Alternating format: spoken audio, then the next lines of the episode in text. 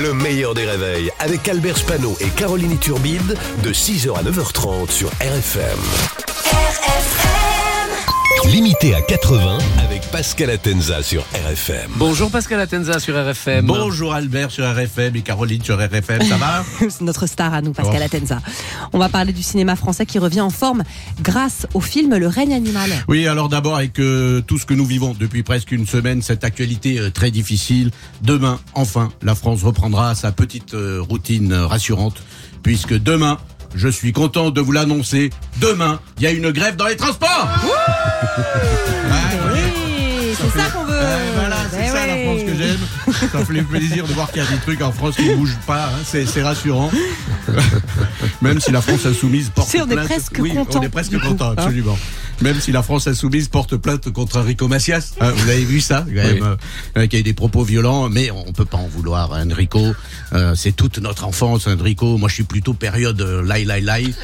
Euh, même si la période poi poi poi, elle était quand elle était quand même très bien. Très bien Hein, aussi, c'est ouais. vrai. Je sais pas quelle période vous préférez. Du coup, Enrico Macias porte aussi plainte contre la France insoumise parce que quand il voit Mathilde Panot, il regrette d'avoir chanté Ah, qu'elles sont jolies, les filles de mon pays. Revenons quand même au cinéma français. Oui, euh, Le règne animal, donc, et pour une fois, un film français a un titre qui va avec le thème du film. Ça s'appelle Le règne animal parce que ce sont des humains qui se transforment en animaux, donc logique. Parce que très souvent, les films d'aute- d'auteurs français n'ont aucun lien avec le titre. Par exemple, c'est l'histoire d'amour impossible entre un homme et une femme, et le titre, c'est N'oublie pas les poubelles, nous sommes jeudi.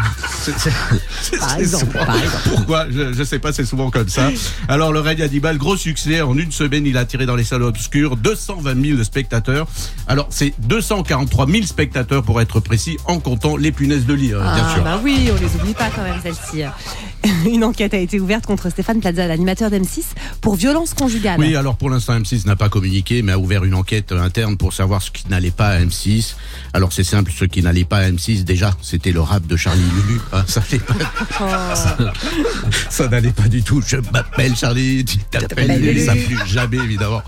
Alors c'est sérieux, c'est quand même le parquet de, de Paris qui a ouvert euh, cette enquête. Mais en tant qu'agent immobilier, si c'est du parquet, ah, il ira. Excellent. Merci. Bravo Pascal. Pascal Atenza sur RFM tous les matins aux alentours de 8h15. Le replay en vidéo évidemment sur le Facebook du meilleur des réveils et en podcast. Le meilleur des réveils, c'est seulement sur RFM. RFM